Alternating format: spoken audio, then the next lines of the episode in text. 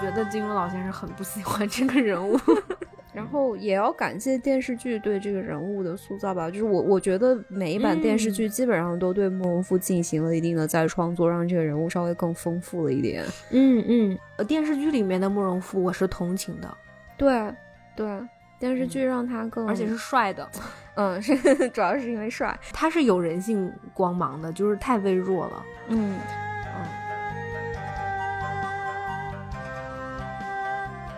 Hello，你好呀，欢迎你收听他们的角落。她是女字旁的她，我是彤彤，我是彤彤的好朋友赫赫。我们上周休了一个星期哈，嗯，断更了一周，神清气爽。现在，对，现在有有劲儿了。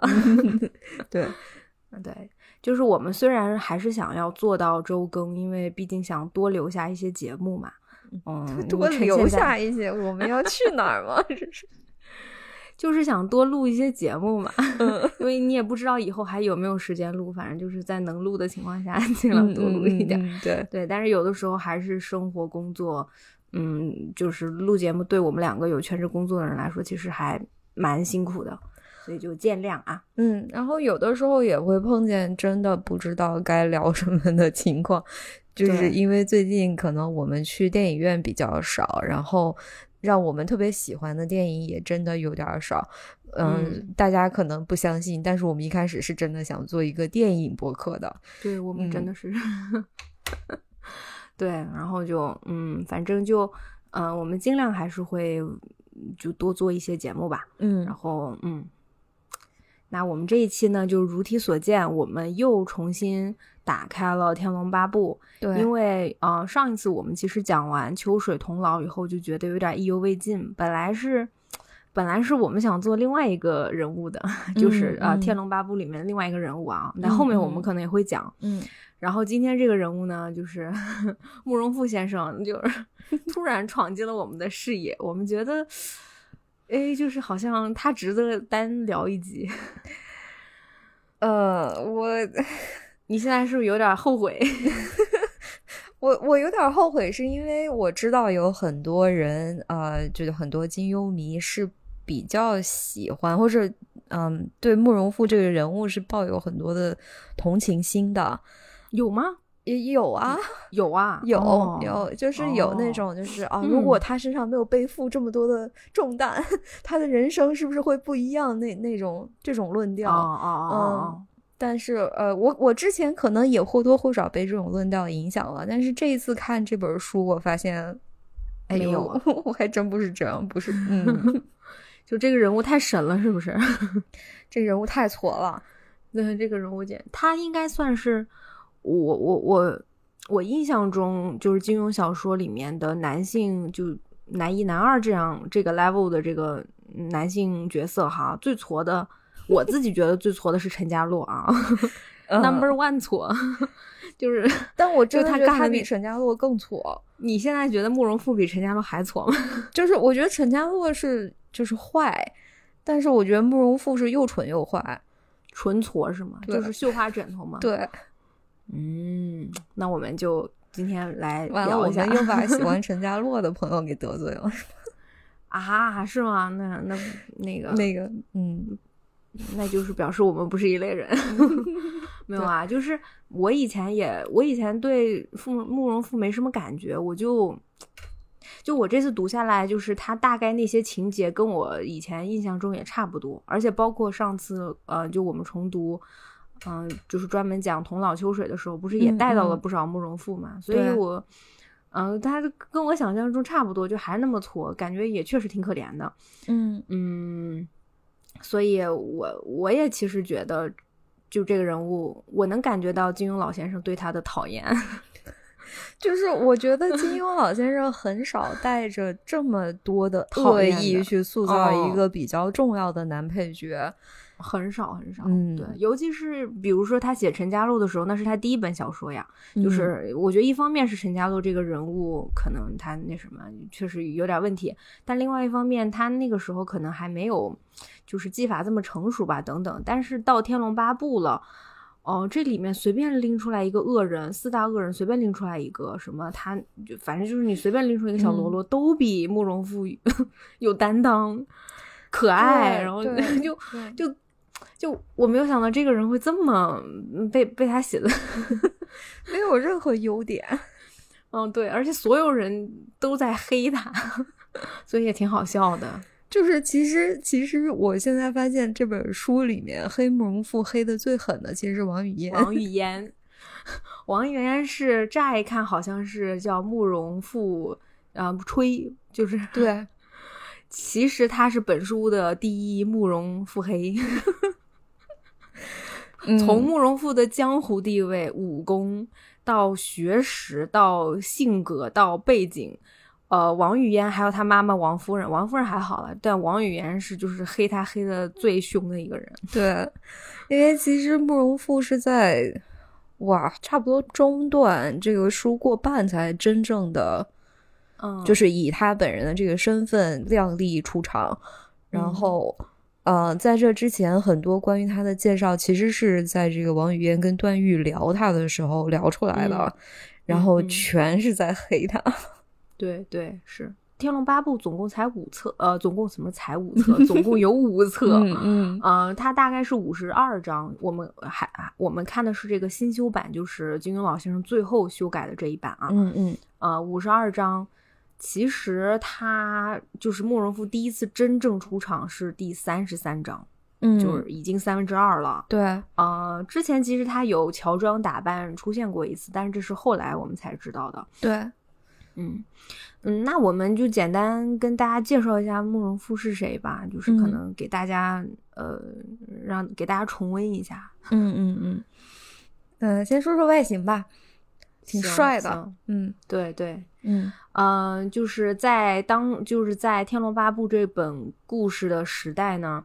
呃，流传着一个口号，叫做“北乔峰，南慕容”。嗯，大概说的是北方的乔峰，也就是当时的丐帮帮主。嗯，呃，乔峰是大英雄。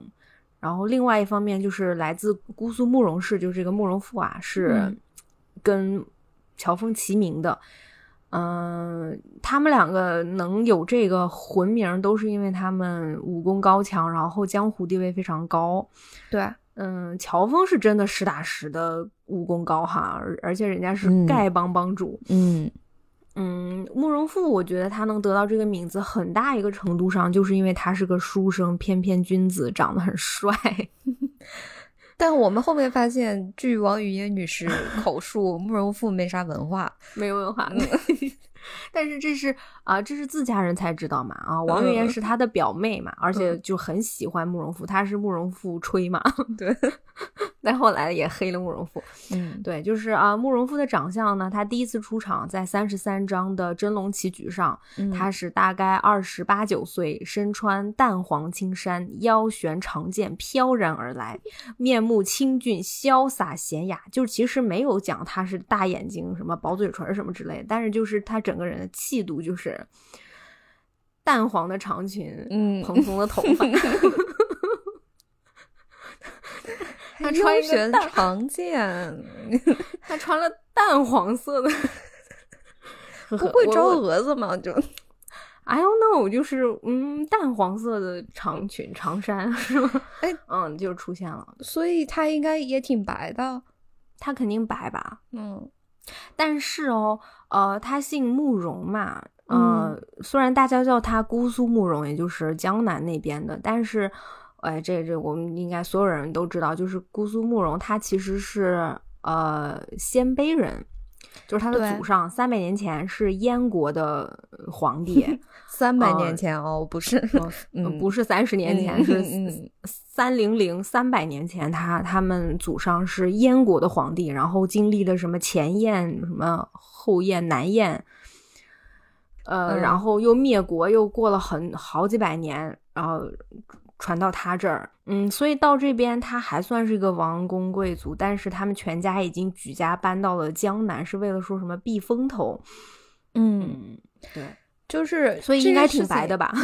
所以，我我说这么多，就是说他可能挺白的，在在江南太在江南养的白 养的，对对对对对，我 这个事情就是乍一听特别的高大上，是吧？他们是这个这个鲜卑燕国慕容氏的这个旧王孙，但是你仔细想想，这个事情其实特别的错，就是 因为这是。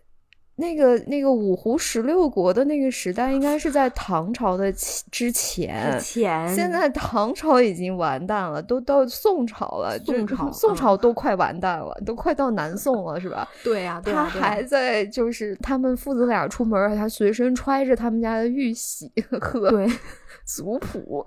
对，你就还有那个那个黑珠子，还有你记得吗？就是他们那个玉玺上面，就是他们那个。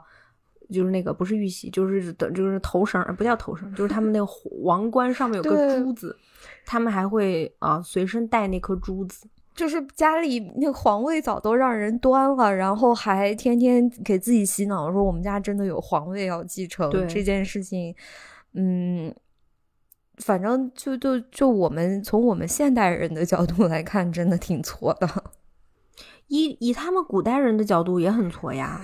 就是就这件事情，嗯，全书很多人吐槽过啊，就是王玉嫣就吐槽过，他妈妈也吐槽过。所以王夫人啊，王夫人是那个李秋水的女儿啊，就是就是就大家可以听我们上一期吐槽他们家的这个就是皇位梦是吐槽的最狠的一个人。呃，王夫人有说过一句话，她说慕容氏作乱造反，自己称王称帝，只是慕容氏数百年来的痴心妄想，他们复国无望，灭族有份。这是王夫人自己说的啊，因为他们真的就是我知道，他们虽然特别特别的想复国，但是嗯，他们既没有多少钱。哦，还挺有钱的，有钱，但是也也没有到那种富可敌国的程度，那没有，也没有兵，然后也没有任何的政治地位，没有，没有，有四大家臣嘛，你跟了他们好几代的四大家臣，那你说成是四大家奴也可以啊，就是是，而且你看那四大家臣，一个个歪瓜裂枣的，一个杠精，一个刺儿头，嗯，有什么用呢？你听这几个名字都很可爱，反正这之后我们会讲这个。对，就复国这件事情，我们可以等一下再说。对，复复国是很嗯重点，就大概就是说他是那个南慕容，然后呃他们家里一直就是有一个秘密，大秘密就是复国，但是他跟所本书中出现的所有人都说了这件事儿。对。但是这件事情就是就是关于他的这个江湖地位，就是特别是这个北乔峰南慕容这个这句话，嗯呃，因为事后我们纵观全书，在看这个慕容复跟乔峰、段誉、虚竹三兄弟几次的这个正面相遇的这个过程当中，你可以看得出来，慕容复的这个武功真的不太行，真的不行哇！天呐，谁都打不过，就是。慕容复有一个，大家都说他一有一有一样神功，叫做以彼之道还施彼身，就大概说的是他可以，好像外人看起来是他好像能瞬间模仿对方的武功招式，然后用对方的武功招式杀掉对方。嗯，但其实呢，这个功夫叫做真正的名字叫做斗转星移。嗯，其实就是大概那种借力打力，就是。外表上看上去好像死死者是死死在了自己的招式下，其实是慕容复，比如说会用对方的兵刃啊劲儿，然后用他的法门，然后让对方自己把自己给囊了，给给抹抹脖子了其实是个巧劲儿的那种，嗯，对，然后也就就是冷却和加载时间都比较长的这样一个大招，对。而且这项功夫好像只能用在比较低等的，不是就是武功比较低的人身上。对啊，就是因为我们乔峰那一掌过来，他就接不住啊，根本没用。嗯，都别说乔峰了，他第一次使这招打丁春秋，当时就说，嗯。打不过，因为因为因为丁真秋还会用毒，所以他还中毒了。然后也而且加载时间又长，所以他没有使出来。然后后面就只能就是把这个功夫用在丁春秋的几个十几个命苦的徒弟上。对，然后他才逃，因为他没有打赢过一次，没有打赢过一次。我们可以等一下盘点一下，他都干了几仗，然后对为什么每次都输？然后我所以就是我我看这个就是咱们读的过程当中，我看书评的很多其他的书友，就是最大的一个疑问就是北乔峰南慕容这句话到底是谁说的？谁说的是？谁编的？我觉得是他爸编的，有可能。我也觉得，我现在就就是我的这个阴谋论，就是因为慕容博不是还借着另外一个人的身份，在全国到到处做生意啊，杀人，然后然后就是就是做那种行脚商吧，不是行脚商，就是反正就是跑了很多地方嘛。就是那个二道贩子嘛，对啊，对，就是就做比较高级的二道贩子。然后我就觉得他是不是就是趁机开始这个散播谣言，说我们慕容复跟这个乔峰齐名，嗯，就还跟自己差辈儿了，也对，就是小辈齐就给自己家里搞宣传这种。嗯嗯，我觉得挺有可能的。这个等会儿我们聊到慕容博的时候我可以再说。我觉得如果大家真如果真如果真的是说慕容复这个人是悲剧的一生，我觉得他爸嗯要要负责，他爸对整本书都要负责，都要负责 是。那行吧，那我们来来说一说这个具体的这个慕容复到底怎么挫的那些光辉事迹。嗯，我们我们先复盘一下慕容复从第三十三章出场。呃，之后干的这些事儿哈，我们就哎，其实他先强调一点啊，就是嗯，我想先说，在大概在十九章还是哪一章，就是王语嫣第一次吐槽慕容复啊，黑慕容复的时候，他说说这个慕容复想做胡人，不想做中国人，连中国字也不想认识，中国书也不想读。有一次我说表哥，你说中国书那么不好，那有什么鲜卑字的书，我倒想瞧一瞧。他听了就生气了，因为压根就没有鲜卑字。字的食物，就是哎，但是我对这句话其实也是有一点疑问的，因为最后我感觉他说话什么也行啊，看字儿好像也识字儿，就是，但是就对识字儿还会翻译有文化还是两回事儿嘛。啊，我知道，但是可能，但是我就觉得王语嫣好黑他表哥，他表哥应该还是识字的，但是说什么啊，连中国字也不识，连汉语连大字不是一个，但是后面慕容复有。就是就掏出他们家传家宝什么的，就是他们家族谱都是那个中文和鲜卑文还是啥对应的呢？就他也他应该还是会的，但是反正我就说王语嫣是本书的第一个慕容腹黑嘛，嗯，就是嗯。那那来说一说这个慕容复这个光辉出场的时候，嗯嗯嗯，对，呃，先说他光辉出场第一之前的那个，就是应该在二十多张，哎，十几张还是应该二十多张，就假扮具体我有点忘了，是吧？对，就是他假扮成了一个西夏武士，说自己叫李延宗。嗯，呃，然后他本来是想去救王语嫣的，但结果发现王语嫣在跟一个陌生的男青年，也就是 slash 段誉哈卿卿我我，然后他就很生气，就就要跟段誉打。结果初出茅庐的，连那个六脉神剑还使的时灵时不灵的，然后脚下的那个凌波微步还不太灵的段誉，竟然。竟然差点把慕容复给打败了，嗯，也不是打，就反正就是反正，这是主角光环，差点，嗯。啊，这是，但是就是慕容复差点没打过段誉，而且对。他当时还很不服，这是他正式出场前的第一次战役哈，对，就是输输，嗯，然后他第一次正式出场就是真龙棋局，其实上一集我们有聊过，就是当时是呃苏星河，嗯，呃邀请就是。就就天下的豪杰，嗯，对，来破棋局，谁能破的话，其实最后就是能得到无崖子的功力啊。后面我们知道了，嗯嗯，呃，这个是慕容复第一次出场，他排场也很大，带了一堆家臣，还带了表妹，嗯，还穿了淡黄的长裙，和蓬松的，嗯，就披着蓬松的做了个发型，嗯嗯嗯，然后他下着下着就走火入魔，差点自杀。呃，就就差点抹脖子。这是他，这是他第一次抹脖子，他他抹了不止一次。对，这是他第一次抹脖子，然后后面也没下好。然后那下下下面我都说吗？还是 不是？我先打断一下，你觉得他去干嘛呢？没有他，他收到英雄帖了呀。就是说你下棋，然后然后他会下棋呀。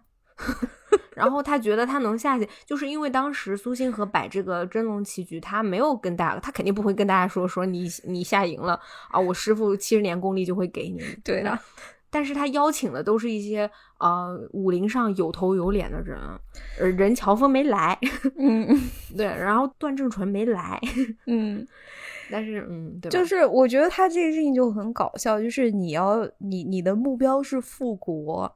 然后你天天有事没事上别人面前刷脸，然后给别人展示，你看我这宝剑，你看我的旗下的怎么样？然后没事就就抹脖子，你这这是。我觉得他他很很爱参加各种 party，是因为他想要结交呃结交人才嘛。他要他他总是在说，因为他要复国呀，那他手下得有人呐，所以他要多结交一些帮派，以后用得上。嗯，他老是去了吧？他老是搞这种事儿，就是这不是一这不是一个复国的正确操作，我觉得 这太不是了。而且都是些是就是武林散流们，你对啊，anyway，嗯，对。那下一场，下一场，嗯，下一场其实就是真龙棋局之上，他就跟这个丁春秋那个有杠起来。他看丁春，对他其实就有杠，但是那场真龙棋局主要是丁春秋跟苏星河两个人，这是同门师兄弟大打嘛，嗯。然后后面他就带着家臣走走走，想走了，结果在饭馆又碰见了丁春秋，嗯。然后他俩就大战。就然后我们就刚才说的，他那个想施出他的那个斗转星移，结果没施施好，嗯，然后就是中了毒，最后没打过，然后潇洒跑了。对，就受了挺重的伤，但是潇潇洒洒的跑了。但他就哈哈哈哈，就是笑了几声，然后就跑了。啊，表面上看上去好像丁春秋比较狼狈哈，死了十几个徒弟，但是丁春秋又没受伤。嗯。而且他中毒丁春秋那个徒弟就是水军嘛，一抓一大把，就死了也没事。我们上一期讲过，再买几个水军就行了。对对对对，而且那场大战里面最出风头的，哎，也不算出风头，就比较出风头的还是王语嫣呀，因为王语嫣又又又又点醒了，又开挂嘛，又说出来很多招式什么的。哎，这件事情挺有意思的，就是王语嫣，我是我是实在想不通王语嫣到底是想要。就是配合他，还是黑他，是吗？对。因为因为王语嫣说的，他他之前告诉段誉说，我读这些武功秘籍啊，是因为我表哥爱钻研武功，我表哥不喜欢诗词歌赋，他也不喜欢中原文化，然后他还看不看那个中国书嘛，就是就不太识字儿，然后所以我就就是投其所好，他只爱聊这个东西，我就跟他聊这个东西，但是呢，他王语嫣又总会在就是他表哥认不出来对方这是什么武功的时候，他提醒说表。哥，我告诉你，他这是什么什么什么什么，然后他表哥就说：“我又没问你，你就不能给我留点面子吗？” 对，所以有的时候你也不怪慕容复豪，就是我就有那么几刻挺好笑的，有的是。对我有那么几刻有点同情慕容复，就是 就就虽然他不尊，有点不尊重女性啦，就是但但反正他尊重，对对啊，反正他反正他也是反派人物，anyway。但是我觉得有的时候老是有一个人在你不知道没答上题来的时候，大声说：“老师他不知道，我告诉 我来替他回答。”然后你就觉得很烦，然后 就是已经够丢人的了，然后王语嫣还还跟还表哥这事儿你不知道吧？我给你科普一下。但是，但是，其实他跟丁春秋大战这一场，王语嫣还行，就没怎么多说。下面一场就是他第四场大戏，就是啊，他们他们走到了一个地方，就是山谷里面，结果正巧碰上了三十六洞洞主、七十二岛岛主要开的万仙大会。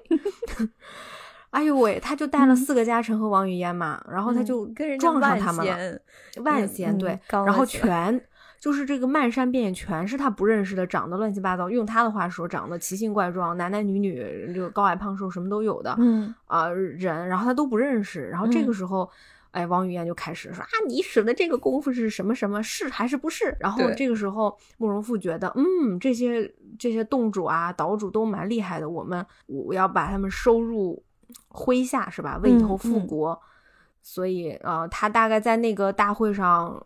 杀了十几个人，就是但是都是那些七八个还是十几个，嗯，误伤的一些。对，而且他本来不用参加这个大会，就是你们本来静悄悄的，呃，默默的走你的路就好了。是他的那个他手下的那个杠精和那个刺儿头，嗯，包不同和风波乐两个人风波恶，就是 联手。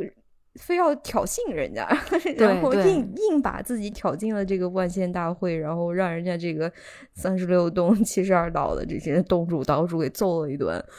对对，而且最开始是因为包不同，就是他们走在那个那个山坳那里嘛，看到有一些绿灯，就绿油油的灯，然后 当时包不同就说一声：“嗯，这些邪魔外道在这里聚会。” 然后这句话人家听着就很不爽，说你才是邪魔外道呢。然后这个时候包不同就跟风波恶，因为他们说什么许久没有跟人家打斗了，这个时候功力已经恢复了，嗯瞬间什么心心痒难难骚什么，就是就就心痒痒，然后就要跟人家打，结果就没打过。然后你就说他这他这四大家臣这都什么质素？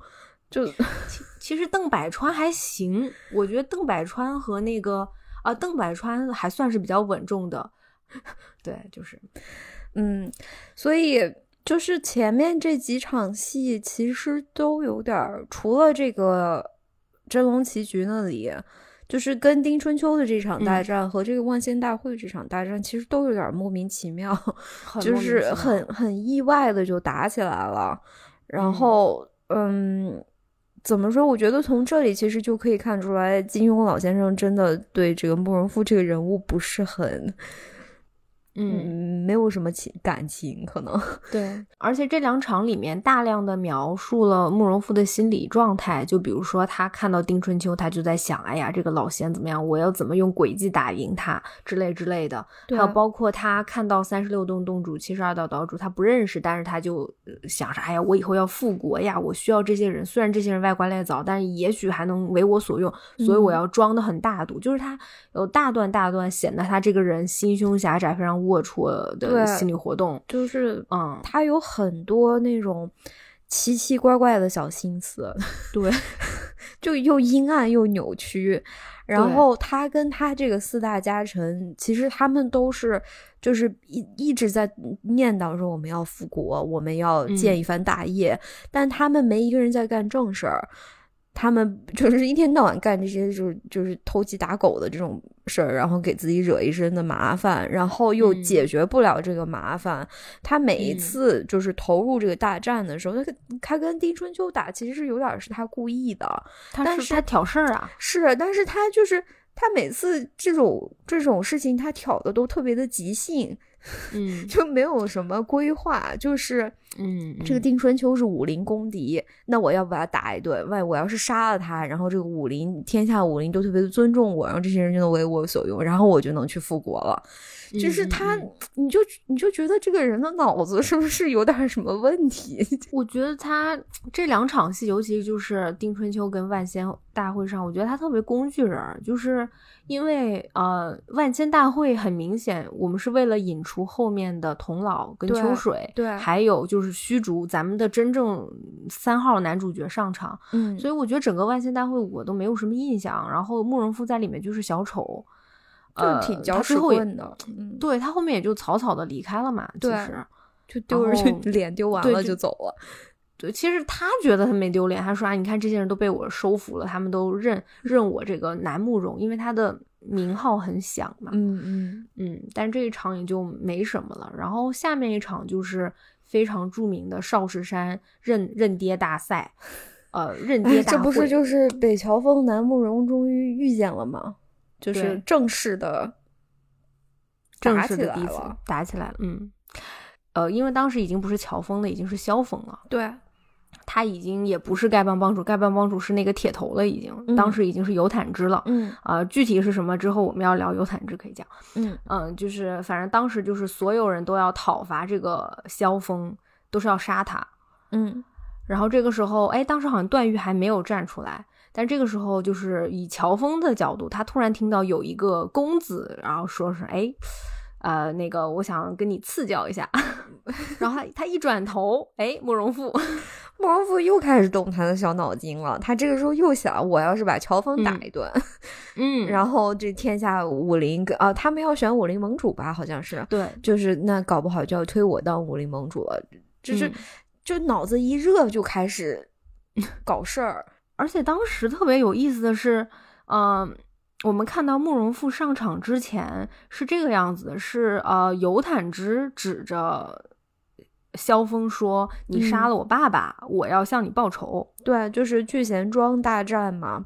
对对，其实本来应该就是这个尤坦之跟乔峰呃萧峰打，但是这个时候慕容复突然站出来说：“哎。”哎，我这个时候也想跟你讨教两下，那你说这什么意思呢？就是你占便宜呗，你们二打一呗。对。然后高峰看了一眼说：“啊，原来这就是南慕容啊。”然后大概说是啊，我没想到我第一次跟你见面竟然是，呃，就是呃，我可以念一下原文，就是当时。慕慕容复先是跟那个邓百川说：“哎，各位兄长，我们现在要以复那个兴复为第一要务，岂可为了萧峰一人而得罪天下英雄？因为当时是他的家臣说：‘哎，我觉得萧峰是大英雄。’然后他就仗战，他就跟他们说：‘我们要收揽人心呀，为己。’”呃，以以为己用，然后这个时候他就突然间长啸而出，朗声说道：“萧兄，你是契丹英雄，是我中原豪杰，有如无物。区区慕姑苏慕容，今日想要领教阁下高招，在下死在萧兄掌下，也算是为中原豪杰尽了一份威力，虽死犹荣。所以你这个时候变成中原豪杰了，你不是鲜卑人了。然后旁边人哈哈鼓掌。然后这个时候，然后这个时候，萧峰突然听到，呃，慕容复挺身挑战，他不由得一惊，双手一合，抱拳相见，说：“素闻公子英明，今日得见高贤，大为平生。”然后这个时候，然后旁边段誉就说：“哎呀，慕容兄，差距，这这差素质的差距，是不是？”我都先不，我们先都不夸，嗯，乔峰、萧峰有多么英雄好汉了，真的，我看都想哭。我觉得，anyway，然后旁边段誉就说：“哎呀，慕容复，这就是你的不是了。你看我大哥第一次跟你见面，然后你还要趁人之危啊！呃，想当年大家冤枉你的时候，我大哥还帮你辩解呢。你现在可好？你现在就要那什么了？然后这个时候，慕容复冷冷一笑说：哼，什么？你你段兄要是打那个想要打抱不平，就一起上来赐教不就得了吗？”然后就就挑软柿子捏嘛，每次都是，嗯，对，然后就开打了，嗯，然后开打以后更有意思了，嗯，就是这个时候慕容复意识到啊，这个铁头人，嗯，这个丐帮帮主尤坦之不是个省油的灯，他还挺厉害，相当厉害，有那个冰蚕掌。然后呢，乔峰更厉害，就是其实是慕容复和尤坦之是没有办法近身的。再读一下原文啊，嗯，慕容复知道如此斗将下去，只需自己和这庄帮主能支撑半个时辰，此后便能稳占上风。但北乔峰南慕容素来齐名，今日首次当众拼斗，自己却要丐帮帮主相助，纵然将乔峰打死，南慕容却也显然不及北乔峰了。然后他又开始盘算：复兴势大，名望势小。就是如果我除去了乔峰这个中原武林的大害呢，那么大宋豪杰之士就会对我感恩戴德，然后武林盟主就非我莫属，然后我振臂一呼，大燕心腹可期。然后这个时候呢，乔峰反正已经死了，就算南慕容不及北乔峰也无所谓了。嗯嗯，但他转念又想。可是我杀了乔峰以后，庄聚贤就是尤坦之变成大敌。如果武林盟主之位让他给当了，我反要奉他号令，那又怎么办呢？然后呢？所以他在这个时候就是在发招出掌之之际，暗暗留下几分内力，面子上却死全力搏击，奋不顾身。乔峰、萧峰降龙十八掌的威力，大半由尤坦之受了去。这是这个人的脑回路，真的。就是就是电视剧，呃，你如果你刚看这段，呃，描述哈，你大概想象就是一个人在那边动脑筋，然后他就啊啊，好疼呀！但是你撕我一定会打败你的，但是他其实没怎么使劲儿，就是雷雷声大雨点小，因为他 就是短短的一段时间，他已经想了太多太多这个复国大业的事情了。就没有一件 事情想到正点上，全是在搞这种。对，就是我觉得，如果他从小是被爹娘就是那样，就是你你以后这个复国大业都靠你，咱家皇位就就由你来继承，你就是那个天选之子，就是这样，真的会把一个人养废的。他不就是废了吗？就是废了，就是脑子不太不太正常。他就是还没当上那什么心眼儿，就已经就三百个心眼。你你还没把乔峰打趴下呢，你你还没让乔峰受点伤呢，那个鼻青脸肿都还没打出来，你就觉得你已经稳占上风，然后就能当上武林盟主，然后就能号令天下群雄，然后就富国有望，这不是有对啊 对啊，就你还打到一半呢，你俩都不一定赢好吗？你有可能他你怎么没有想过第三种情况？你输了，你们俩都输了，你为什么想的是什么？你为什么想的是这个呀？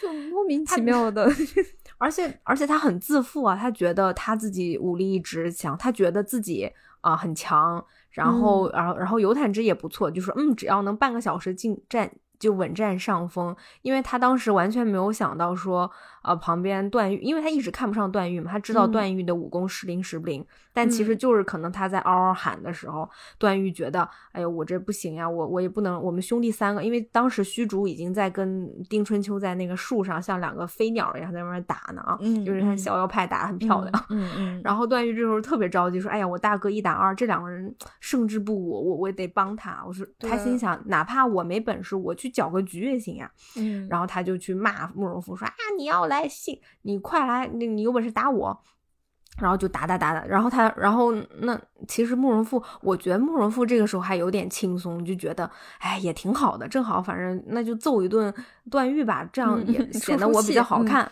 对对对，比较好看，然后他就打打打。打的时候呢，哎呀，王云烟又开始这个慕容复黑又出现了，他就教表哥说：“表哥，哎，你好一招什么什么深插探海，那个表哥快快快打这儿，快打那儿。”结果他这几句话说的呀，就是段誉心里特别难受，就觉得哎呀，王姑娘，你看我对你这样，你你你还帮你表哥，而且当时王语嫣就是在看到慕容复击中了。呃，击中了段誉，还有当时因为段正淳也出现了，然后，嗯，他发现那个慕容复击中段正淳的时候，王语嫣正在旁边大声喝彩，嗯，然后段誉就特别特别难过，一下子内力源源不断的涌出来，然后。他的那个，他的六脉神剑就唰唰唰唰就通了，对，就扫射扫射了这个那个慕容复，结果慕容复就被打的头发也散了，剑也断了，然后打的手足无措，就一低头王冠掉了那种，是王冠掉了，嗯，对，是，然后然后然后打的差不多时候，这个时候慕容复又开始很，他又开始想，他就说。他就哎呀，我现在好丢脸。他说啊，慕容复素性高傲，从没将天下人放在眼前。如今在当世豪杰之前，给段誉逼的呃无还手之力，又因王语嫣一语而言，才让对方宽容。就大概是当时那个王语嫣替他求情了，段誉才没有打他。他就想说，你还不如把我杀了算了。所以这样羞愤难当，就直接拼命的要要要杀了。那他这时候还没抹脖子，他还没到抹，他拿了一个笔，就是要插要要插死这个那个段誉。嗯，结果你看他又没看旁边的人，这个时候那个萧峰早就已经解决完游坦之了，正在那边 站插手看呢。然后萧峰就非常生气，就一下子呃用原话说，就是像老鹰捉住一只小鸡一样，一下。滴铃，把这个慕容复提了起来，说：“人家饶你性命，你反下毒手，算什么英雄好汉？说我萧峰大好男儿，竟然与你这种人齐名。”然后臂上用力，把他如老鹰捉小鸡一般捉起来，然后就把他扔出去了。然后这时候他自杀了。而这时候那个慕容复就想自杀了。对，嗯，又要抹脖子，对他又歘拿出剑。这个人 真的。而而且他这把剑还不是自己，因为他那把剑刚才已经，呃，他已经有两把剑，第一把剑被那个段段誉啪一掌给打断了，第二把剑也已经被甩没了，第三把剑他从包不同的腰间 插出了一把剑，跟着左手画了一个圈儿，哎，左手画一条龙，就感觉左手画了一个圈，然后右手手腕翻转就。横肩往脖子抹去，所以所以画一个圈是为了让别人拦他吗？他然后左手画了个圈，是把那个邓百川推到那个数尺之外，然后右手手腕翻转。哎，我说这还挺难的，我正在做这个动作，手腕翻转，横剑就往脖子抹去，就是哎，哦，他第二次要自杀，他应该是手掌向上拔出的那把剑，然后一翻变成手掌向下，然后抹脖子。就是就是打了个那个花，你说他抹脖子还要打一个那个花招，就是就是歘，一下，嗯，对，潇洒，对对，就是抹脖子都要潇洒，嗯，然后。然后这个时候就是他爸爸出现了，然后包括萧远山也出现，就是萧峰的爸爸和慕容复的爸爸就是都出现了，嗯，就是咱们这个萧呃慕容博出现了，认爹大赛正式开始，然后慕容复又开始动他的小脑筋了，嗯，你说说他又怎么动了？就是都这时候了还在动，就是首先这个萧远山和慕容博也出现也特别好笑，就是出来以后说了两句话，然后就跑了，就开始飞，然后萧峰就追他们两个飞，然后慕容复我也要追，慕容复也追，对。追，但他给追丢了，然后 没有，因为当时他说是因为啊慕容复的功力远不如前面几位，嗯。所以就是拉开了距离，对。然后呢，人家都已经到了地儿了，都聊了好久了，爹都认完了。然后 这这俩爹就是这个仇怨都快解开了，然后慕容复才赶来，气喘吁吁的，然后 又开始认爹，说爹你咋还活着呢？然后他爹就开始讲他当年就是陷害这个萧远山一家，然后试图挑起辽宋之间的战争，这样他们大燕就可以坐收渔利。是，然后他爹后面回路，哎，而且问题是，哎，我觉得这段最逗的是，就是慕容博说了一大段，呃，就大概说的是当时什么宋朝跟辽国关系很好，所以他就是什么去装扮成一个商人去去找契丹，就去辽国去打探军情，然后把然后歪曲。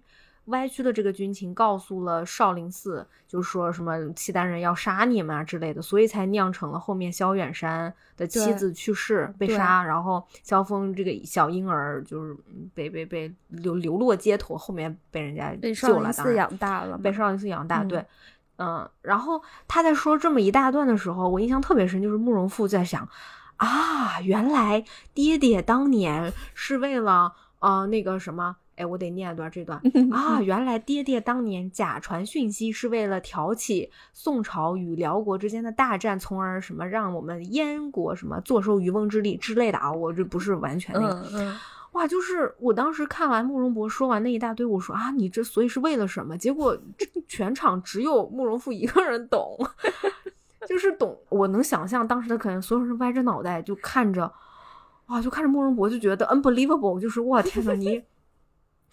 你怎么会这么想？就你选了最不可能的一个解题方法。而且你杀了多少人？你你害了多少家？包括当时萧峰就说你怎么会这么想？而且帮当时慕容博还不在说说什么啊？你不要杀我，我跟你们做，我跟你们做交易，就是你留我们一条命，以后我们一起什么赴大燕，我们一起什么兴复大燕。你因为你看那个这些汉人都不是好人，对吧？你们也是契丹人，我们也是那个鲜卑人，我们不要跟他们玩了，我们自己我们一起合作。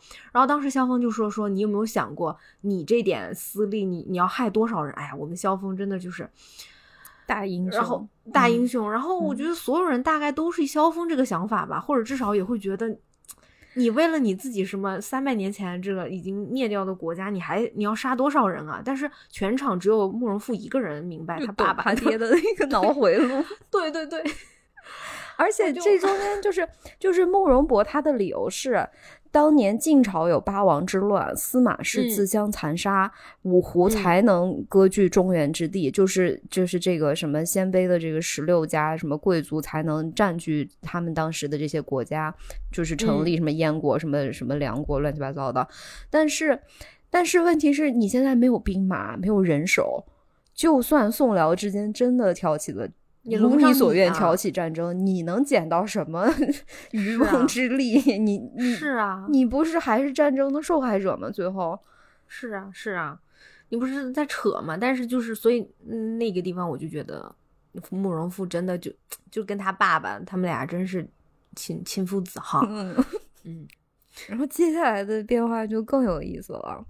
就是这个这个时候，其实是就是《天龙八部》第一高手扫地僧在这里调解嘛，亲娘老舅那种，就是你那个慕容博怎么得罪了你呀？然后这个呃萧元山，你虽然要报仇，但是你你是不是现在心中只有仇恨啊？你的人生是不是失去了方向啊？就就开始调解，调解了半天，然后说萧元山呀，你这个腰疼不疼？呃，慕容博，你膝盖是不是不太好？就反正就给他俩就都确诊了。呃，什么慕容博，什么杨白连泉风府三处穴道之中，针刺般的剧痛。嗯，他确诊这个萧远山的时候，萧峰一听说，哎，我爸好像不太舒服，就跪在地上抱着扫地僧的大腿说：“你救救他吧，救救我爹吧！对你，你需要我做什么，我都能做。求求大师，你救救我爸爸吧，是吧？”嗯，其实他跟他爸爸也刚相认，刚认，嗯，但是就之前二之之前十几年都在一起呢。可能就最近这这些，就之前是见过，但是他不知道这是他亲爹嘛。这个时候他才意识到这是他爹。然后慕容复呢，是他以为他爹死了，然后他爹突然死而复生，他还没明白过来咋回事，只知道他爹要下一盘大棋，然后说，然后发现他他爹这个就是什么，呃，心神震荡，奇痛突生，咬咬紧牙关强忍。这个时候，慕容复的反应实在是太好笑了。他怎么反应？慕容复素知父亲要强好胜的脾气，宁可杀了他，也不肯人前出丑受辱。他更不愿 如萧峰一般，为了父亲而向那老僧跪拜恳求。向萧峰父子一拱手，说道：“青山不改，绿水长流，今日暂且别过。”然后，拜拜。就爹爹，咱们走吧。对，你爹疼死了都快你。当时，因为当时乔峰是呃，萧峰是直接跪下来就求他说：“你你不要杀了我弟。”而且，如果我们了解一下那个萧远山对他儿子干了什么，你就会发现萧远山这个这个当爸的也也挺能坑孩子的，就是爸那狼爸对啊，就是萧峰萧峰这这一段时间所受的这些痛苦、这些屈辱、这些误会。几乎都是他爸干的，都是他爸陷害他的。对，但是在这个时刻，他跪下来，他你你看，人家也是英雄，但人家这时候为了自己的爸爸，人家什么脸面根本不要，就跪下来说：“我我要为你。”但这是正常的吗？扫地僧那样的高手，你跪一下又怎么了？你不是应该的吗？对啊。然后当时老僧来了一句。啊！你竟忍心如此，让令尊受此彻骨奇痛的煎熬，就是萧峰都看不下去了。萧峰说：“你爹身上有病，你让他先治病行不行？你又没病没痛，你拉着他走啥呀？”对，就说你不要了，就就。而且而且，其实这个时候慕容复也不傻，我就不知道他演给谁看。慕容复其实很明白，他说啊，后面他父亲已经死了，这时候还没复活他的时候哈，嗯，就是这个慕容复虽然虽他虽然伤痛父亲的呃死亡，但是也知道那个老僧的武功高出自己何止十倍，纵使自己全使尽全力，也终究奈他不何。于是他就开始跟他打，然后。当下隐在书架之上，假装喘息不止，心 心下暗自盘算如何出其不意的再施偷袭。啊，是大概什么意思呢？就是他知道打不过这个人，但是他要装，他就在那，就是就是吧，就是大喘气，然后心里想我要偷袭他，或者就算我偷袭不成，哎，我也要保留我的实力。对，我先跑也是，不能真跟他打。哦，我觉得好凉薄啊，这个人就是就猥琐，就是龌龊。就是你，你不爱你表妹好了，我们都知道；你不爱你的家臣，我们也知道；你不爱任何人，你你你看上去他好像唯一爱的是他父亲，但是你父亲真的成这样子，他也哦，我觉得他也没有不是你要这样想，人家家是有皇位的人哦，对他他爹死了，他就是皇上，但是如果他爹死而复生，然后病又看好了，生龙活虎的，他得当七十年的太子，那他怎么甘心呢？你觉得他那一瞬间想这么多吗？你觉得他想？我就是他那个脑回路，他想得了这么多，他肯定想得了这么多。所以他刚才想，一般人不会，他肯定会。所以就比如说，当他他爸爸已经被打死了，虽然他心里很难过，但是又觉得，哎，我要假装偷袭。但是可能他心里面有那么一丝丝想过，嗯，那如果父我爹还是死国大烟了，对对，确确实那就是我了。你觉得他想过是吧？我他肯定想过，他肯。你看他就是去那个公主那里，就是就就是那这应聘应聘驸马的时候，他想的那那一脑子的事儿，他绝对惦记过这个他爹死而复生这件事情，对他是没有什么利利益可言的。嗯嗯，是，反正就是最后那个呃扫地僧不是把慕容博和萧远山打死了以后，又给他俩复活了嘛。嗯，然后这俩人一下子就呃。就是皈依佛门嘛，就说，嗯，对，就是顿悟。然后萧远山就说啊，我平生杀人无数，那个我我虽然我就算死百次也不足惜。然后问他问慕容博，慕容博说，哎，我我就是一个庶民，对吧？庶民如尘土，帝王亦如尘土，大燕不复国是空，复国亦是空。嗯，哎，人人就想明白了，嗯，想明白了，对，嗯，对。然后，其实后面萧峰跟慕容复看到他们父亲就跟那个扫地僧走了，嗯，其实他们这趴也就结束了。对，然后慕容复可能，哎，这下我就放心了，我爹不跟我抢皇位了。对，然后他去干了什么呢？就是他他下面干了啥呢？他去应聘驸马了。对，这个时候呢。他就去，就是他们之前其实就已经收到这个消息，就是意意外的收到这个消息，还是从人家丐丐帮的英雄 怀里抢来的，说那个带带着血的广告，说这个西夏的公主这时候在招驸马，嗯嗯，然后慕容复觉得啊这是一个好机会，我要去，然后他的四大家臣也觉得，你看你虽然跟表小姐就是情谊。绵绵，但是但是表小姐又不是公主，对你得娶个公主。对对啊，而且他说，你看我们也没有，就是我们没有啥政治地位，你要跟西夏联姻就不一样了呀。你你你看，你就是西夏王了，你我们你就可以那个心腹大燕了。而且以后如果你真喜欢。呃，王语嫣，你的表妹，那你再娶她做二房不就得了吗？对，就是你可以封她做个贵妃啊，不是，对，西西宫娘娘。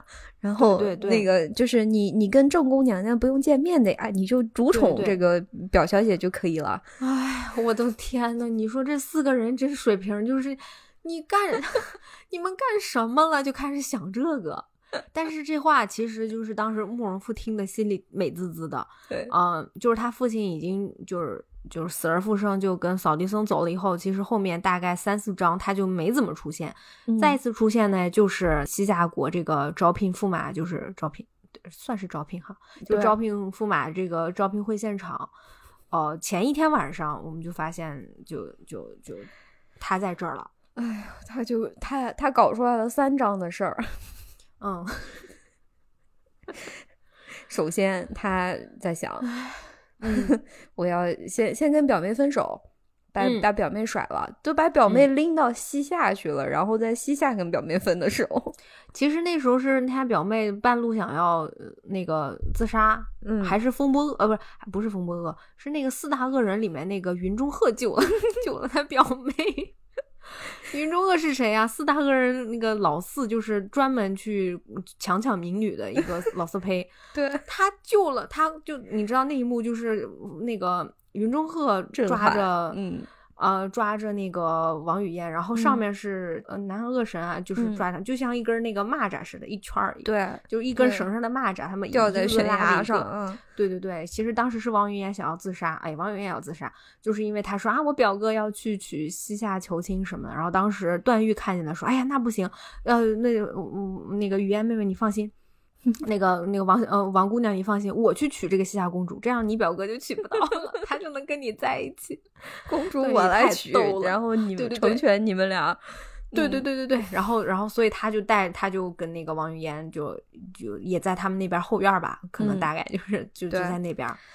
然后，哎，慕容复就急了呀，就是这个段誉来了，偷听，对，而且慕容复偷听他他们说话，可能应该段誉和王语嫣一出现，慕容复就发现了，然后他就偷听他俩的计划，然后发现段誉要来跟我抢公主，那怎么能行呢？虽然我英俊潇洒、风流倜傥、武功盖世，嗯 呃，然后身份又非常尊贵，对，那段誉真的是王子，可怎么办？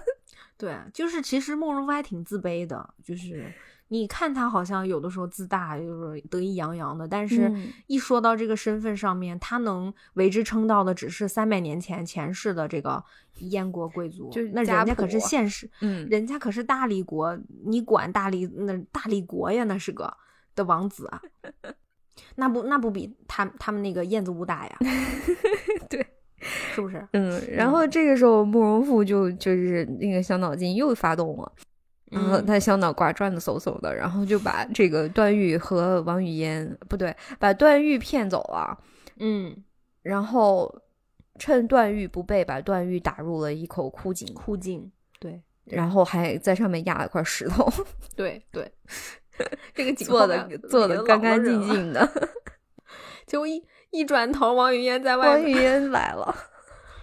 哎，他你你不觉得这里又反面体现出这个慕容复的功夫不行吗？王语嫣又没有学功夫，他走路再轻，你一个练武之人没听到，哎，他就嗯，而且转头，哦，他对着段誉，就是等于说是他拎着段誉使使出轻功，然后急急速狂奔到枯井旁边，然后王语嫣还能跟得上，对，那你那轻功使了跟没使有啥区别？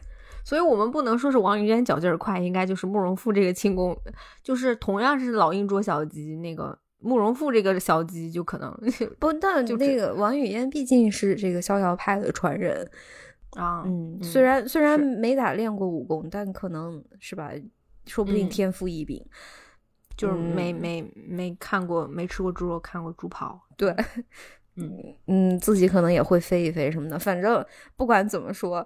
嗯，这个慕容复想了想，又把王语嫣也推到了井里，对，又改了一块石头。那那个倒不是推，那个其实更更应该说他故意没拉住。他那边也这个人也非常那啥，就是我觉得那段我还挺想跟你聊一下，就是嗯，那那边有点让我震撼到，就是当时慕容复说啊，你就是喜欢段誉，因为当年某某当年你什么赤身裸体哈，跟这个。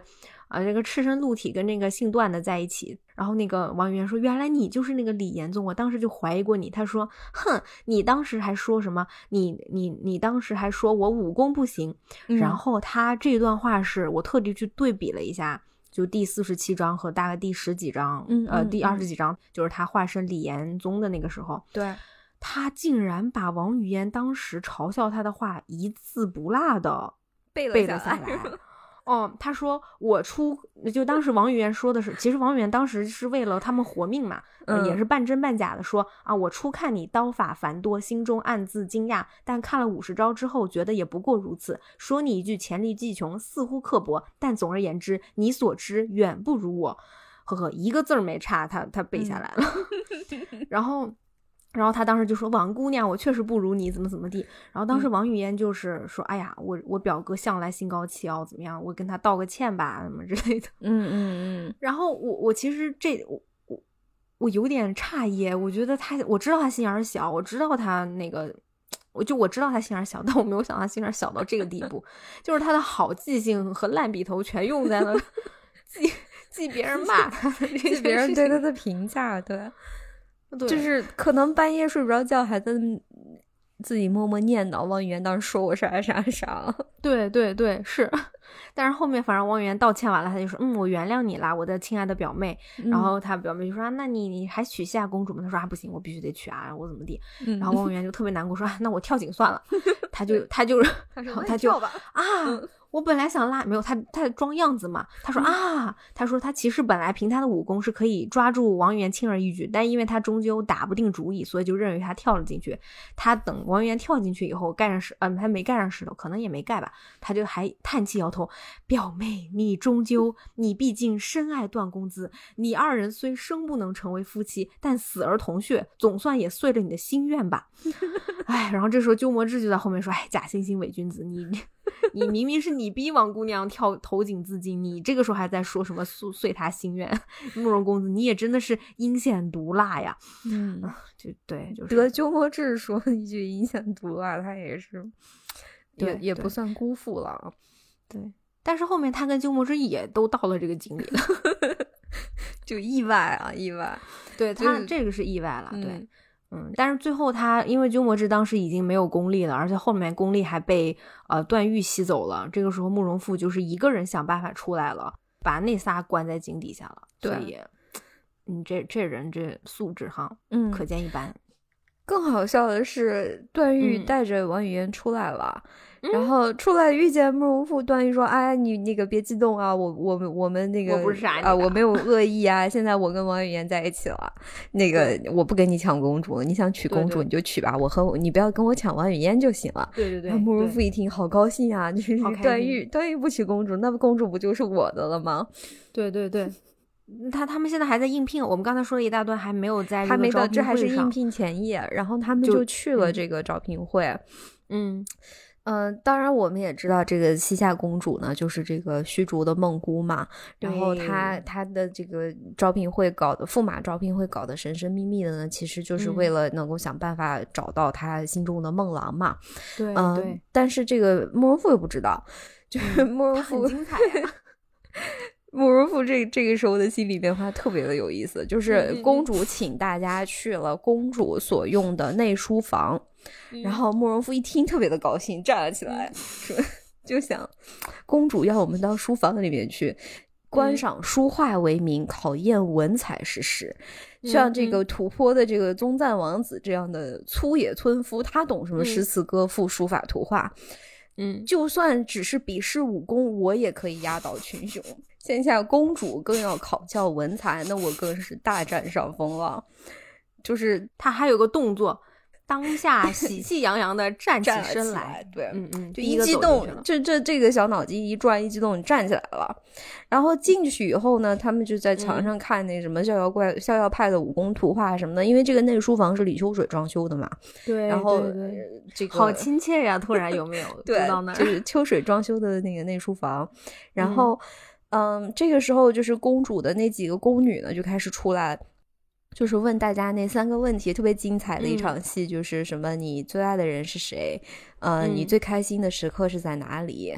还有一个问题是啥来着？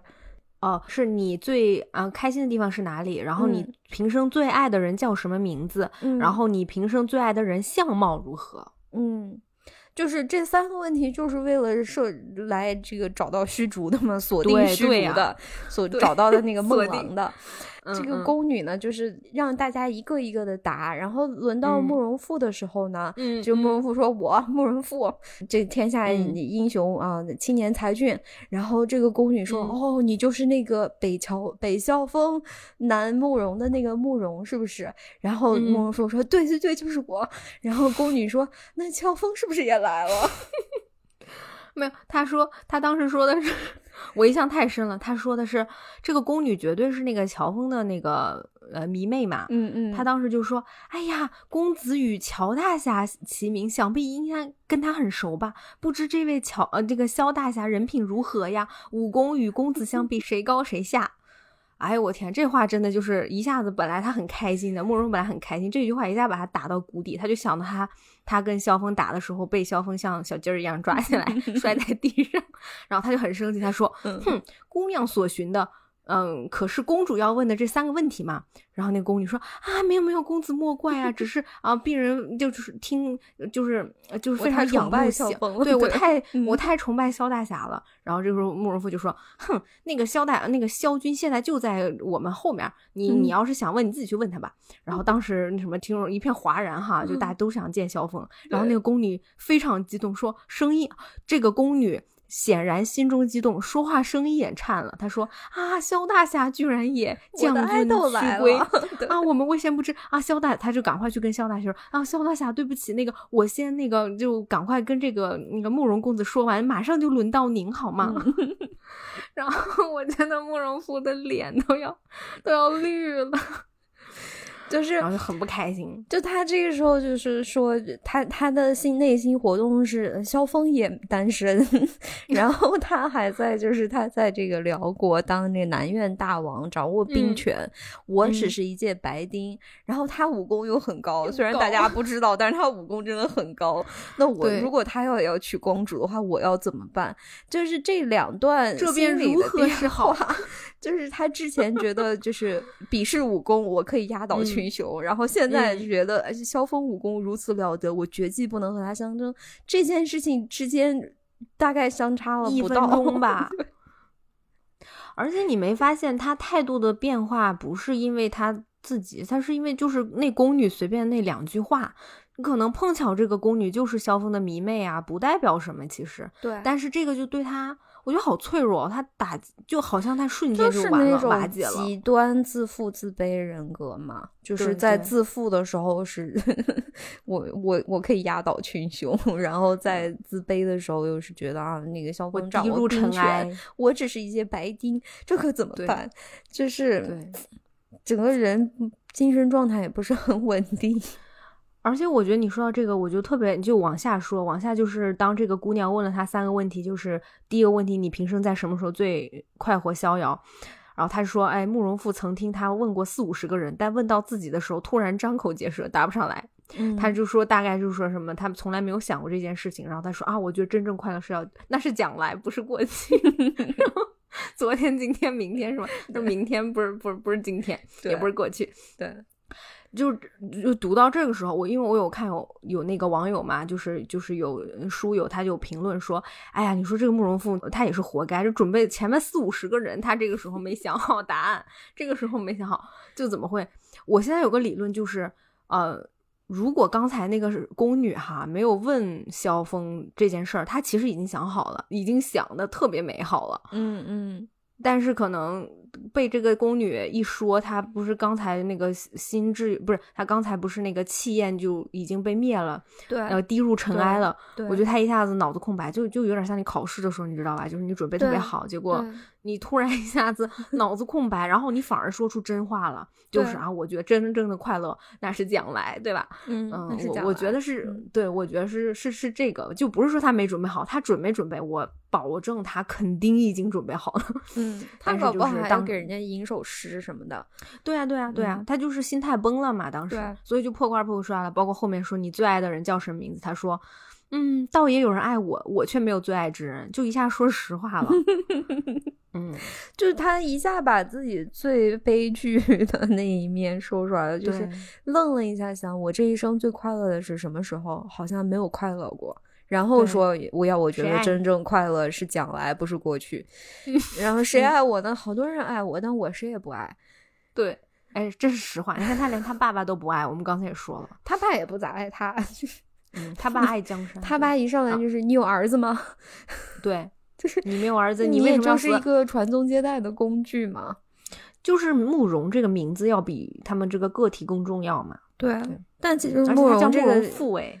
对，就是父是他的那个愿望嘛。对对，就是，但是其实慕容这个名字也只有他们自己在乎，别人是吧？你看王语嫣都，王语嫣和王夫人都看不起他们，那其他人都，王夫人都不让王语嫣跟他们来往了，还不就 是因为他们一天到晚觉得这这这家人魔怔了，天天想要复国复国。是你就是表面上看起来王语嫣和慕容复是这种什么青梅竹马，然后。可能基本上就算是大家默认的算是一对儿吧，但是其实王夫人并不想促成这桩婚事。嗯嗯，对，嗯，哎，反正这三个问题就是就就稀里糊涂。那最后当然公主也不是他的，而且还是他可能最没看上的虚竹一个小和尚。嗯嗯，然后就是慕容复的第八场大戏了吧，就是曼陀山庄杀了好几个人的那一大段儿，然后认贼作父。哎呀，这一段儿，这这段其实我看挺难受的，真的很难受。你这几个人，就是 我已经笑不出来，因为其实第他在第七场大戏就西夏求亲的这之前，我们能知道他的那四大家臣嘛？就我们刚才说的那个邓百川，呃，宫野乾还是宫野干，不知道，包不同和风波恶，就是这四个人，其实你你你知道他们四个的。好像一直都很忠心啊，包括那个包不同，有的时候也挺烦人的。嗯，就就很多事儿，其实他都是他挑起来的。但是，就像那个西夏公主求亲的那呃，不是就是招聘的那段，我觉得好像包不同展现的还挺可爱的，就他很爱他的女儿啊，就是 就是就那，我觉得还挺拉好感的这个人。嗯，然后最后曼陀山山庄这一段啊，其实大概就是说那个王夫人抓住了段誉。对，王夫人是想抓那个谁段正淳，没抓着，抓了段誉。对，因为他知道好像段正淳带着什么小老婆，其实没小老婆，就带着情人，什么甘宝宝啊，什么呃那个什么木棉、秦红棉，对对，他们几个呃南下啊。对，然后他，然后这个王夫人嘛，就就设了一个陷阱，捕捉段正淳。对，但没捉住，捉住的是段誉，然后段誉就被那边绑在那边，五花大绑在旁边，然后。哦，这时候段延庆也来了。哎，段延庆为啥来了？这段延庆也要抓段段正淳。啊，对对对，就他们都是嗯要复仇。对对对。然后我觉得这段很奇怪。首先，我想我挺想跟你讨论一下，就是这一段呢，就是我们第一次看到慕容复跟王夫人对，就当时就是当时那个慕容复一见到王夫人就说：“哎呀，舅妈呀，怎么怎么样？那那个请舅妈多指点，怎么这那的。”然后当时王夫人对慕容复的态度是很差的，说是啊，你们慕人家是你们慕容家，我们姓王的跟你们慕人家的皇帝梦可没有干系什么之类的。对啊，然后大概慕容复就是后面就说了很多。很油嘴滑舌的话，我就觉得我我读到那边很觉得很奇怪，我甚至觉得难道慕容复跟王夫人 就反正很轻浮，这个话不像是外甥能跟舅妈说出来的话，而且是就是在双方都默认我们知道这个王夫人，我的舅妈。就是给我舅舅戴了绿帽子，然后跟这个 段正淳有一腿的这种基础上，两个人进行的这样一段对话，大意就是说，舅妈，我能帮你抓到那个姓段的老头，然后你能跟这个老头双宿双飞，嗯，对，我们交换吧，对，就这种，嗯，对你，你要你要不把段誉给给我，然后什么的，反正挺挺挺猥琐的，对，是，然后那一段就让我，因为之前慕容复。嗯，算是猥琐，但是他不太，你感觉他不太会说这种这种骚话，就是，但是他就对他舅妈，嗯，突然特别那个样子，我就觉得，哎，这这为什么他会这个样子呢？为什么他会，嗯，就是对舅妈说这样子的话？嗯，但是后来反正这一段呢，就是他，呃，他其实是他用毒把所有人给迷迷倒了，对。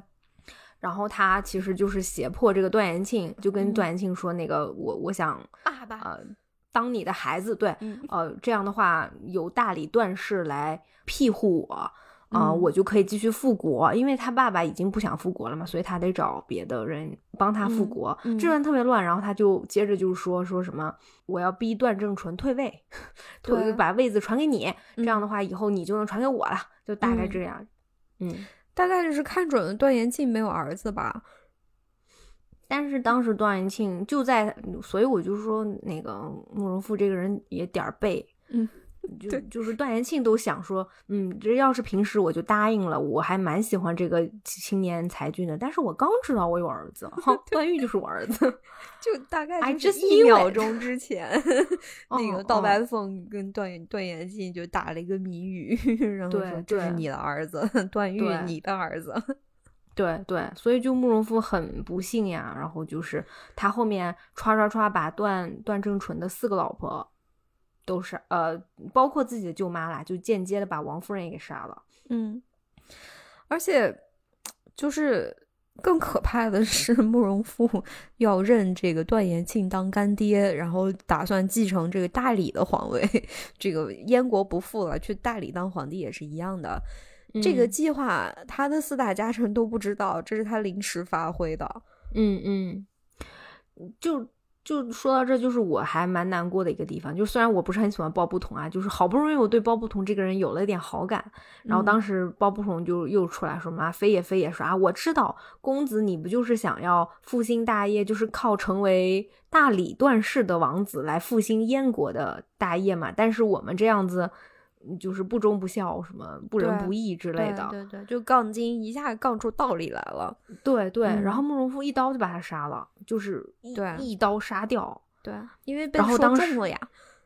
对对，因为当时后面那个风波恶他们还有那个邓百川就特别难过，就抱着他们三弟就说：“哎呀，你为什么要这么杀他？”当时慕容复就说：“嗯，其实我其实他恼恨的并不是包不同对他言语无礼，而是恨他直言无忌，竟将自己心中的图谋说了出来。这样段延庆多半不肯收自己当义子，不肯传位了。嗯，就其实他在这儿就已经疯了，我就疯了。对，但是就是我，我其实看到这个就是他的第八大段啊，嗯。”我我有点不确定这个人物是不是写崩了，还是 有一点点，就是我觉得他的疯狂好像有一点过了。他之前一直是一个，虽然他脑回路真的不正常，但他之前一直是一个犹犹豫豫、做不了决断的人。对他是一个没有任何决断力的人，就跟灭绝师太正好相反。对，嗯，但到这个时候就是。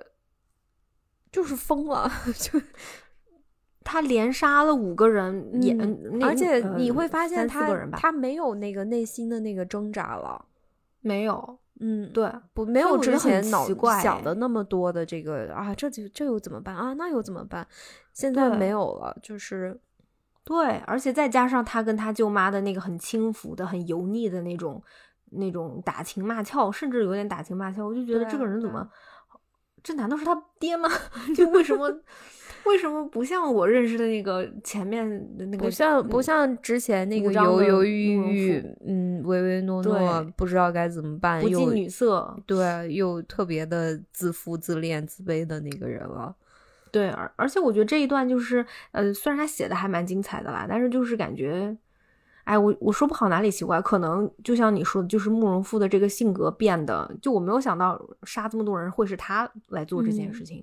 就如果是段延庆，我还理解。对，而且太突然了，就这这些人哐一刀一个，一刀一个，一刀一个全杀了，就 是对。因为这个书，我觉得最最大的一个就是给我的一个感受，就是因为乔峰太英雄了。嗯嗯嗯，然后有乔峰在的那种悲剧段落太强，对。其实我内心深处好像还是更喜欢那个叫什么修订版啊，就是我们，嗯嗯，就我们小时候看的那版，最后是呃王语嫣和嗯段誉回大理路上，他看到已经完全疯掉了的慕容复在那边跟一群小孩玩，然后阿碧在旁边还给他送糖，对，然后就停在那边嘛。然后我们新修版因为后面也。又加了很多，就是其实我觉得，嗯，我我斗胆猜测啊，就是，嗯，金庸老先生宁可就是要加很多，可能他都没有像圆的那么好，嗯，他也要硬，他也要加上，就是段誉和王语嫣之后并没有在一起，包括他有加很大一段，就比如说段誉意识到自己喜欢的就是那个石像，然后王语嫣可能最后就虽然转折都有点硬哈，但是就是最后王语嫣还是。想找他的，嗯，对，慕容复就是，其实我觉得可能他没有像修订版那样写的如此丝滑，就是可能有些东西还是没有加上。就比如说王语嫣和段誉之间，你说他们俩在井底那么甜蜜，那么那么热恋，最后怎么一下子突然硬转？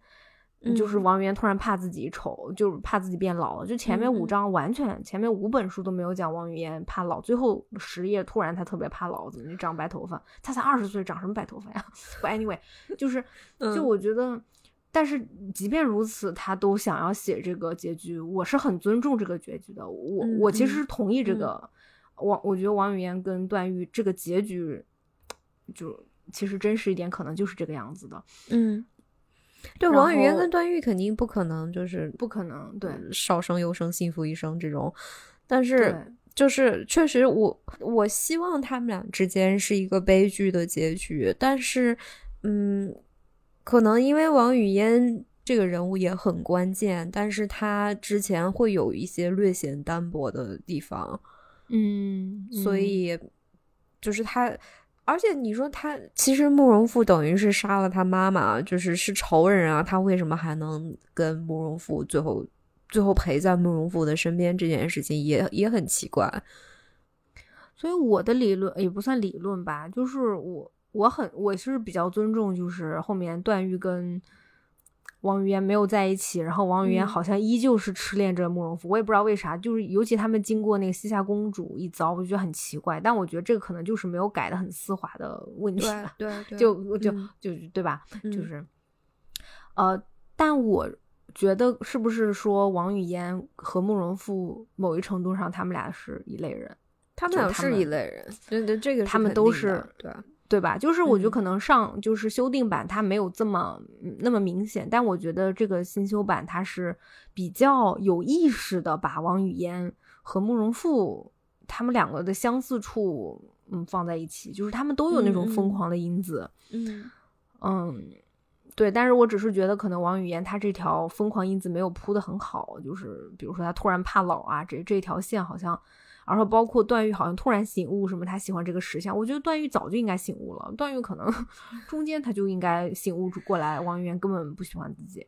因为其实我觉得对段誉来说最，嗯，最大的一个那个就是最震撼他的那件事情，其实是他父母的死，因为在之前这个在对在西夏选驸马的时候，段誉在回答那三个问题的时候，之前那么魔怔的一个人，到了宫女问他说你最爱的人是谁的时候，他居然仔细想了一下，然后理清楚了自己的思路，说是是我的父母。对对对。然后到这个时候的经历，在这个时候经历这种悲剧，就是发现啊，我爹不是我亲爹，我亲爹是那个人。然后，呃，我妈还跟我说，你爹的女儿，你想娶谁就娶谁。然后我爹妈都死了，然后我爹的那些就红颜知己也都死了。然后预言居然是我的妹妹，但我又不能承认她，她到底是或者不是我的妹妹。就是这个时候，嗯。怎么说？我觉得段誉应该是在这个时候清醒，而不是在后面再去见到那个石像，或者在王语嫣对有点疯了以后再去清醒。嗯嗯嗯。而且我觉得最后那个结局好像就是就说了一堆有的没的，比如说什么段段誉后面成为了皇帝啊，然后他的呃他。做了什么东西？他做了四十年的皇帝，然后传位给自己的孩子叫段正兴。然后段正兴的之母姓史无记载，是穆婉清、钟灵、小小雷，还是别为嫔妃所生，便不得而知。我觉得其实这个也是一种很有重量的，就是段誉，就是段誉的一生。我们读了五卷书哈，觉得段誉的一生，哎，不光是段誉，就所有的人物啊，但是就以段誉为主，嗯，就是他的人生是那么的有趣，然后。我们知道那么多关于这个人的细节，然后最后真正落到史书上的就是这一句：我们不知道他跟哪个老婆生的，对，生的孩子。然后你想，段誉这么在乎他的爱情，他对每个，他就跟他，呃，也不算亲爹了，就是就跟他的义父，跟段正淳一样，他那么爱这些漂亮的姑娘们。嗯，但最后，我我们不知道他跟谁生的，就是他的儿子。我觉得好像。就是这个人物，你不能说他成长，你就觉得这个人物好像，就我觉得金庸想想说一些东西，就是他想就是求而不得嘛，他求的是那种就是他可能是很纯粹的感情，但最后他得到的是帝王的这种婚姻，对对对，我觉得就是最后他这个重点其实依旧还是在这上面嘛，就是之前落在是慕容复求而不得封了，嗯，然后最后落在的是。呃，段誉他求而不得，而且他明白了，嗯嗯，他可能也接受了，嗯，就是好像那一章有点太快了，就是慕容父子跟王夫人设下这个陷阱，然后杀了这一众人，就是真的有点太快了，太快了，嗯，其实他们怎么来到了这儿是就是歘的一下过来的，所以其实很多细节是我觉得是推敲起来的话，你会发现对不上的，对。嗯，然后嗯，所以可能给我感觉最后那几章比较赶，就是你想看最后的这个结局，两个结局都是落在段誉身上，尤其是这个新修版，最后给段誉这个人物算是一个小升华吧。嗯，对。但是我读下来依旧记得的还是萧峰，就是我读几遍，我读到萧峰都觉得这个人。是，你就觉得你是那个，就是武武林大会现场的那种吃瓜群众，萧峰一来就鼓掌。对，对，对，对，对，对。那我也读读的时候也会觉得，虽然这个慕容复很挫哈，但是就是我感觉他就是我们生活中的普通人，就是普通人。对，对，就是如果他不是身上有这个大包袱，就如果不是这个包袱。不是他爸爸给他，可能他也不会活得这么悲惨，这么可笑。但是我觉得问题就是，我们普通人都能看出来，你这个包袱不是个真的包袱。你爹交给你这个包袱上，跟你说这是咱们家的金山，你要背好了，其实是块石头。大家都能看出来，他为啥看不出来？我觉得是因为你看他爸爸一生就是慕容博这个人很有意思哎，慕容博就是说他自幼什么受祖父父亲的教导，以中心那个燕国为毕生 志志，那个志志是职业志向的那个职和志哈，就是所以我的理解就是他毕生的职业志向就是要复国，嗯，然后他一辈子都在做这件事情，所以我觉得其实。慕容博是那个比较疯的人，然后我觉得他可能他本身这个遗这个遗传哈，就是也给了他的儿子，再包括他们家一代一代就这么教下去。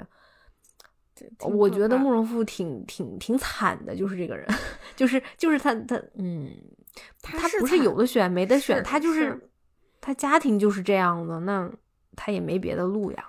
而且他连死都死不了，你看最后他没死，他疯了，他自杀了那么多次都没成。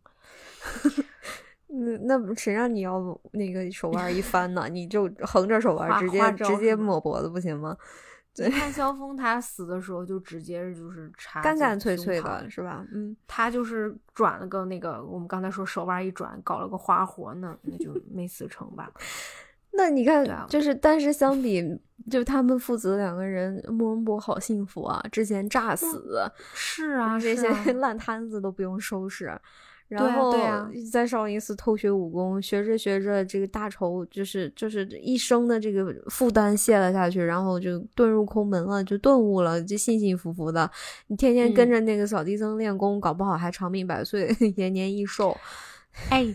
你说到这个，我就是觉得，你不觉得这本书里面每一个人好像似乎都有他们生命中的那一束光吗？就是好像总有一个人治愈了他们。嗯，就就咱们三个主角你就不说了，那个那个，你像萧峰，他他有阿阿朱算治愈他的人吧？就在他最难的时候，阿朱是给了他信念。然后，嗯，虚竹嘛，就算是那个，哎，虚竹人挺多的，梦姑啊，什么秋水啊，童姥，我觉得都都是他生命中的贵人。